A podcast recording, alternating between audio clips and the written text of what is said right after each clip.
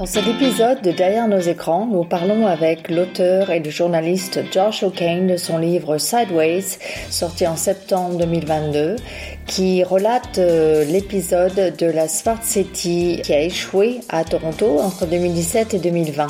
Et euh, pour moi qui ai suivi cet épisode euh, directement, j'avoue que c'est très intéressant de voir dans le livre le détail des conversations internes qui ont eu lieu dans l'organisme ontarien chargé de mettre en œuvre l'aménagement de ce bord du lac à Toronto qui s'est appelé Quayside et cette entité qui s'appelait Waterfront Toronto et donc de rentrer grâce au livre dans le détail des tractations et des, interrogations que se posaient les membres du conseil d'administration de Waterfront Toronto. J'ai demandé à Josh O'Kane de nous résumer euh, en quoi consistait la, tentative euh, d'aménagement de ce bout de bord de lac à Toronto. Uh, in 2017, this government agency called Waterfront Toronto, uh, which represents in equal parts the federal, provincial, and Toronto local governments, um, it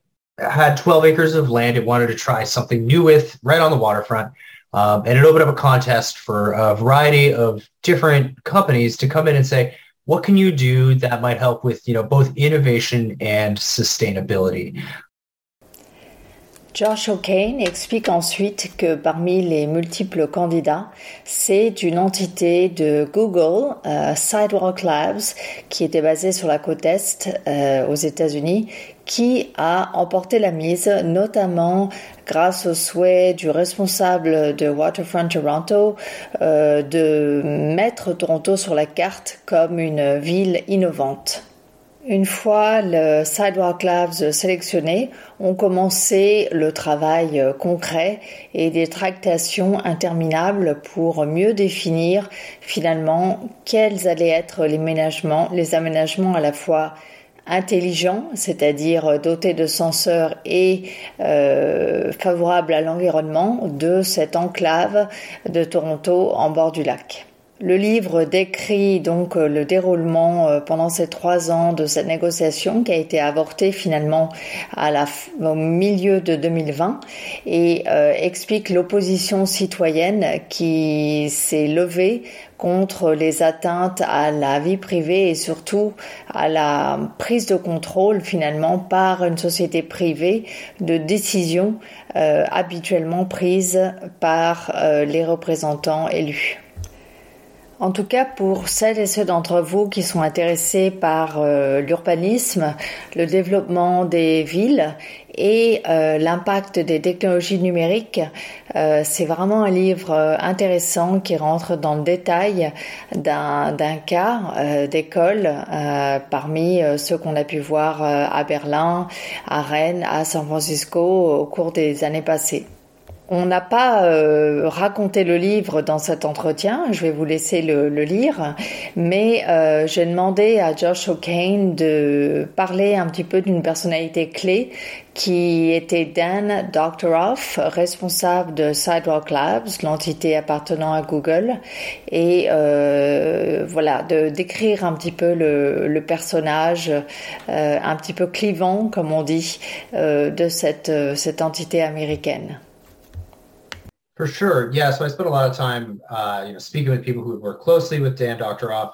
I read his memoir a couple of times uh, and n- numerous news stories from when he was in New York. So he is a sort of divisive character. He came from the hedge fund world in New York City. Um, and he really, really, really wanted to bring New York the Olympics in 2012. He thought, you know, this is this sort of really cosmopolitan city. We should be having this here. Um, and he spent a lot of the 1990s working on that. Through those efforts, he became close with Michael Bloomberg. Um, and when Michael Bloomberg became the mayor of New York City in the early 2000s, uh, he brought on Dan Doctoroff to be his deputy mayor for economic development. On apprend donc que le responsable de Sidewalk Labs venait du milieu euh, de la finance et avait travaillé pour euh, Michael Bloomberg à New York, euh, mais avec une approche assez particulière qui consistait à impliquer beaucoup plus les intérêts privés dans le développement de la ville, largement à cause des soucis de financement auxquels était confrontée la ville, certes, mais avec des schémas schémas de financement euh, public-privé euh, relativement nombreux. He was very much about embedding, and he came when he came into office. Uh, there was sort of there were worries about a potential budget shortfall, and one of the reasons and one of his expertises is to bring together private sector financing, um, and he brought a lot of that into uh, the sort of the public sector in New York. Um, and sort of deepened its relationships with public-private partnerships, including with this kind of tax increment financing. Comment ce conseiller de la ville de New York, euh, plutôt businessman que urbaniste, est-il euh, devenu responsable de euh, Sidewalk Labs? Et d'où vient cette structure qui n'a rien à voir avec les autres métiers de Google? First, it was well, the idea that could they build a city where they would not necessarily be have to deal with urban regulations so that they could experiment with building types or perhaps sensors or anything sort of that you could think of to study people who live in cities in greater amounts to understand what the problems are in a deeper way and then develop innovative solutions. Right. Sidewalk Labs emerged from that particular yeah. uh, interest within Google. Josh O'Kane nous explique que Larry Page, euh, un des fondateurs de Google, était devenu obsédé avec euh, la recherche de projets autres que celle de moteurs de recherche pour Google et qui s'intéressait beaucoup à améliorer euh, la vie en ville. D'où la naissance de Javelin qui est devenu Sidewalk Labs par la suite. Évidemment, Google ne pouvait pas euh, gérer les villes comme tout le monde et son souhait, en fait, euh, de Larry Page et des, des, personnes autour de lui était de s'affranchir des codes municipaux, des réglementations, pour vraiment avoir les mains libres pour faire la ville selon leurs souhaits et leur, euh, leur imagination. C'est ainsi que Sidewalk Labs nomma Dan Doctoroff, cet ancien euh, collaborateur de Michael Bloomberg à New York, euh, à la tête de euh, son entité et qu'il se retrouva à la tête de l'entité choisie par Toronto pour aménager ce, ce bord de lac, ce bout de bord de lac. J'ai ensuite demandé à Josh O'Kane euh, quels étaient les enjeux vraiment euh, qui étaient au cœur de cette, euh, cette histoire de Sidewalk TO et pourquoi cela a créé autant de controverses à Toronto? You might have, and even though this was about privacy, the privatization angle comes up. In that, is this not a decision that you know are, are should categories of data not be decided independently by governments before Yes. A private company comes in and dictates that. And so all of these things kind of come back to who gets a say in how these decisions are made. And a right. lot of what the major controversies erupted around this was people didn't really want sidewalk labs to be coming up with these ideas. They wanted the governments to. And yeah. then the further controversy erupted in that Waterfront Toronto was one third owned by the federal, provincial, and municipal governments. That means that they each have a stake, but none of them have a majority stake, which means no one needed to step up and take responsibility. Josh explique, et vous le verrez bien en lisant le livre, que ce qui a vraiment créé euh, cette controverse, c'est le fait qu'un certain nombre de décisions liées à la gestion des données qui allaient être récoltées pour euh, faire cette Smart City, euh, finalement, allaient être gérées par une société privée, Sidewalk Labs. Et euh, ceci d'autant plus que la structure Waterfront Toronto tripartite, c'est-à-dire représentant le gouvernement municipal, provincial et fédéral, était finalement novice en matière de Smart City et qu'il n'y avait personne qui était euh, majoritaire parmi ces trois niveaux de gouvernement et qui a donc pu prendre la responsabilité de quelque part légiférer ou en tout cas décider de comment euh, les données aussi sensibles allaient être gérées, laissant ainsi un vide où euh, le privé, ici Sidewalk Labs, a tenté de s'insérer. Mais c'était sans compter sur la réaction d'un certain nombre de citoyens dont Bianca Wiley, euh, qui est bien décrite dans le livre. Vous écoutez Derrière nos écrans avec Caroline Isotier, émission qui décrypte pour vous comment les technologies numériques influencent nos vies quotidiennes et notamment celles des familles. Josh O'Kane explique la démission des différents niveaux de gouvernement face à ce nouveau problème, celui de la gestion de nos données personnelles au sein de la ville.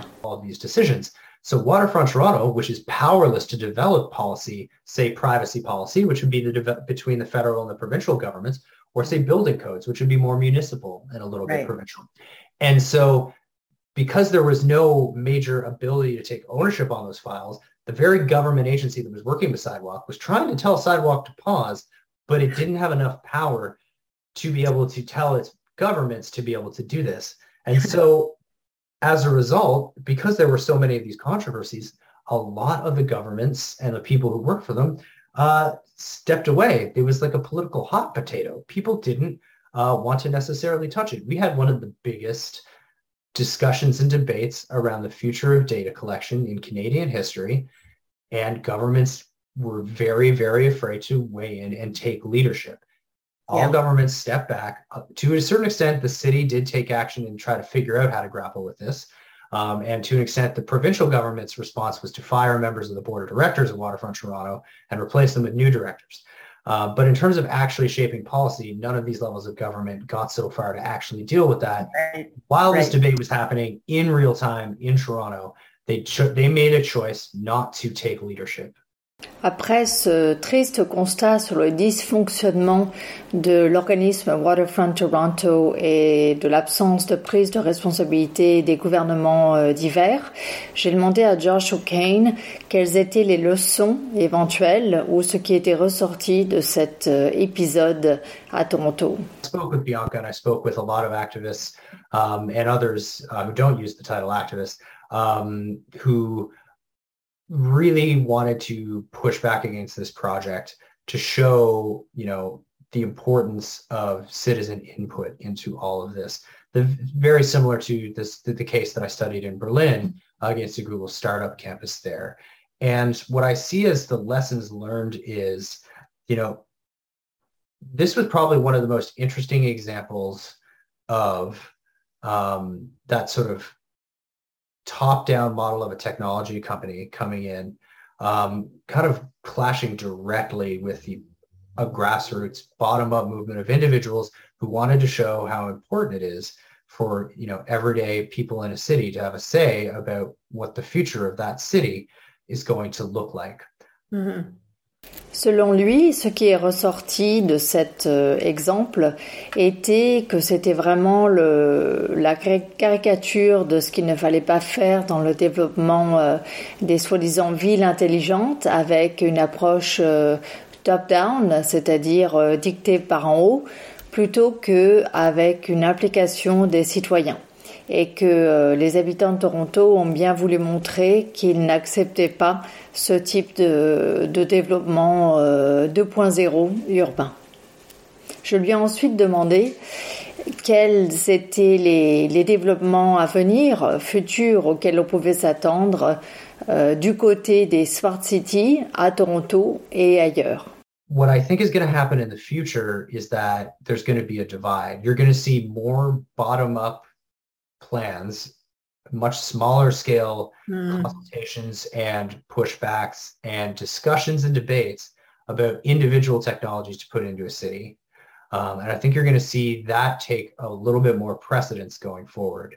But you're hmm. also going to see more people like Larry Page trying to find new ways to build and in, reinvent parts of cities from the mm-hmm. top down and the two greatest examples of that would be Neom in Saudi Arabia, where this sort of already oppressive regime is uh, trying to build a smart city and showcase all these technologies. They have the ability as a government to do a very heavy, top heavy, top down uh, style of city building because of the nature of how the government there works. That is not necessarily a citizen focused uh, project. It is, according to all the things that I've read about it, I have not been, uh, but it is largely seen as sort of this chance to showcase all these big, shiny smart city technologies, but it's not necessarily thinking um, sort of from the bottom up. Yeah. And then another yeah. example would be Mark Lowry, who is the uh, founder of diapers.com, um, is taking his billions that he got. Um, and he is looking to build, uh, probably in the desert, a smart city from the ground up, similar to what Larry Page was seeking to do mm. uh, from a sort of minimal regulation so that you can try out new things. Um, you know, there are certain progressive things uh, that he is attempting to do as well in terms of social services there. Um, but largely, he is seeking to take on a project um, where sort of the shots are called on a top-down basis.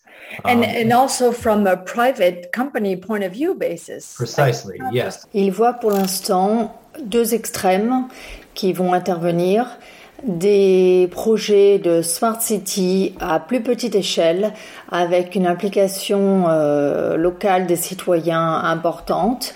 Et par ailleurs des projets euh, à la euh, Sidewalk Labs ou Google comme on les voit se matérialiser en Arabie Saoudite ou alors euh, au Texas avec le fondateur de diapers.com, un autre euh, multimillionnaire euh, du e-commerce qui euh, arrive à créer des, des cités ou à prendre le contrôle de cités de A à Z en privatisant quelque part la gestion de la ville. Donc une genre de nouvelle conquête physique des territoires par des acteurs du numérique sous l'égide de ces fameuses Smart Cities. Voici ce que Josh O'Kane a ajouté sur l'avenir des villes intelligentes à Toronto.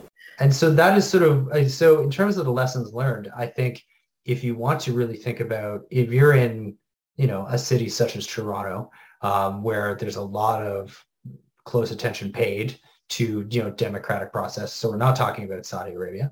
Um, you know, I think, you know, I think people are going to pay attention to what lessons were learned here and really think about, oh, like what, how can we involve real people? Like, how can we make the decisions about the city that involve everyone? Like, no city has ever been perfect about that. And this is still going to cause controversies going forward. Right. Um, but I think that's sort of the major lessons learned. Because the biggest question that I sort of try to ask, and there is no clear answer, which is who gets to have a say in the future of cities? And yeah to an extent, you know, people made it clear that they did not want sidewalk labs here. Sidewalk labs still left fundamentally for monetary reasons, but yes, those monetary reasons were in part because people who opposed the project chipped away um, at the marketing that the company had put in. Um, in order to uh, kind of showcase what its uh, true intentions really were. Il explique donc qu'à Toronto, ça va permettre de se poser des questions à l'avenir sur comment les citoyens doivent être impliqués dans le développement d'une euh, ville intelligente et que même si au final Toronto, euh, Sidewalk Labs a quitté Toronto pour des raisons financières, c'était parce que le projet avait été amendé sous la pression d'un mouvement citoyen. Par contre, il ajoute que la question fondamentale sur comment les citoyens doivent être impliqués dans la gestion des multiples données qui sont nécessaires au développement des villes intelligentes n'a pas été résolue dans le cas de Toronto. Voici comment Josh caractérise l'évolution de l'attitude des gouvernements, notamment fédéral, vis-à-vis des entreprises du numérique. Yeah, I guess to expand on what you're saying, like yes, I did fine because I studied thousands of pages of government documents, um, trying to figure out exactly what the real positioning was on this, and you know, in the first term, particularly of this Canadian federal government, there was very little scrutiny given towards these companies. They were very sort of blindly looking at big tech as economic development opportunities without really bringing that sort of expertise to the fore, frankly, until people started uh, opposing it. Il explique que le gouvernement fédéral canadien, comme beaucoup de gouvernements euh, occidentaux, ont d'abord vu les entreprises du numérique très favorablement comme euh, apportant des opportunités de développement économique. Et puis avec, euh, eh bien, franchement, les réactions des citoyens, comme euh, dans le cas de Sidewalk Labs, et euh, après le scandale de Cambridge Analytica, les gouvernements ont commencé à se distancer des entreprises du numérique. Je lui ai émis l'hypothèse qu'il y, avait peut-être besoin de médiateurs et médiatrices comme cela existe d'ailleurs en France, ce terme est développé en France, qui sont des personnes qui ont une compétence en matière numérique et qui à la fois sont intéressées à euh, la vie euh, citoyenne et qui vont donc être la voix des citoyens auprès des euh, développeurs, des ingénieurs, des informaticiens, et qui vont pouvoir traduire les besoins en démocratie citoyenne finalement en termes informatiques. Uh, Cambridge Analytica scandal really sort of made a lot of governments around the world more hesitant to sort of openly and directly partner uh, with these organizations. Um, that has changed a bit. There is a bit more scrutiny, as we were talking about the privacy law a few minutes ago, but it certainly has been a very slow uh, adoption of the understanding of what sort of what the sort of intentions and powers of these larger private companies are, and to sort of understand what government's relationship should be. And yeah, I think I mean uh, as you know, I think what you were suggesting would be quite interesting, the idea of, you know, embedding these kinds of experts in the federal government. And there are some experts in the federal government, but not necessarily I, all of them are in a position to be able to have a say with the decision makers. And Josh O'Kane uh, trouvait l'idée des médiateurs et médiatrices au sein du gouvernement intéressante. Soulignant qu'il existe quelques experts en technologie numérique au sein du gouvernement, mais qu'ils ne sont pas en position d'être décisionnaires aujourd'hui. Il faudrait donc doter ces experts d'une capacité réelle d'intervention dans les projets de type Smart City à l'avenir. Permettez-moi de souligner quelque chose qui existe quand même à Toronto et qui est en partie né de cet événement, même si George O'Kane ne l'a pas souligné. C'est quelque chose qui est un groupement informel qui s'appelle Civic Tech TO pour Toronto et qui regroupe justement des passionnés de gestion des villes et de numérique. C'est un, un groupe qui va chercher à réunir des citoyens euh, concernés, mais également au fait euh, du numérique. You know, none of the opponents of this project, none of the sidewalk opponents were really Luddites. They, you know, they yeah. used technology on their own. Of course. But they knew the intricacies of how these organizations that build technology worked, and they wanted to simply let the world know this is what could happen. Um, and you know, these are people who understand that world very intimately, and so you know, to have that kind of knowledge, I think embedded within a government would be better for L'auteur a même tenu à ajouter que les opposants au projet euh, Sidewalk euh, Toronto étaient le contraire de technophobes, qui étaient justement des personnes très à l'aise avec les outils numériques et qui avaient donc particulièrement conscience des enjeux, des dangers d'un numérique qui était appliqué euh, sans garde-fou pour euh, la vie privée et surtout l'implication des citoyens.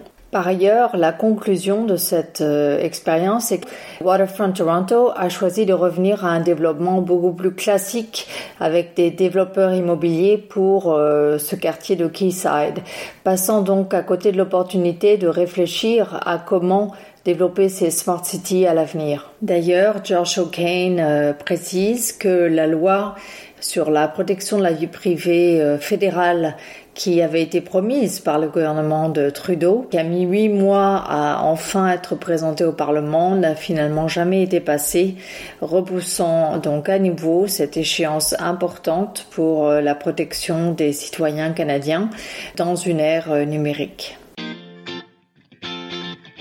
Vous écoutez toujours derrière nos écrans l'émission qui décrypte euh, le numérique et son impact sur notre quotidien. Cette semaine, j'interviewais Josh O'Kane, auteur d'un livre euh, qui s'appelle Sideways, The City That Google Couldn't Buy, et qui décrit la tentative de Smart City échouée à Toronto entre 2017 et 2020. Rejoignez-nous toutes les semaines pour euh, décrypter les dessous du numérique, notamment pour les familles. Je vous propose de gagner un exemplaire du livre Sideways de George O'Kane que nous vous enverrons euh, sur Toronto ou l'Ontario en répondant à la question suivante. Quel est le nom de la filiale de Google qui a failli aider Toronto à développer un quartier de type Smart City entre 2017 et 2020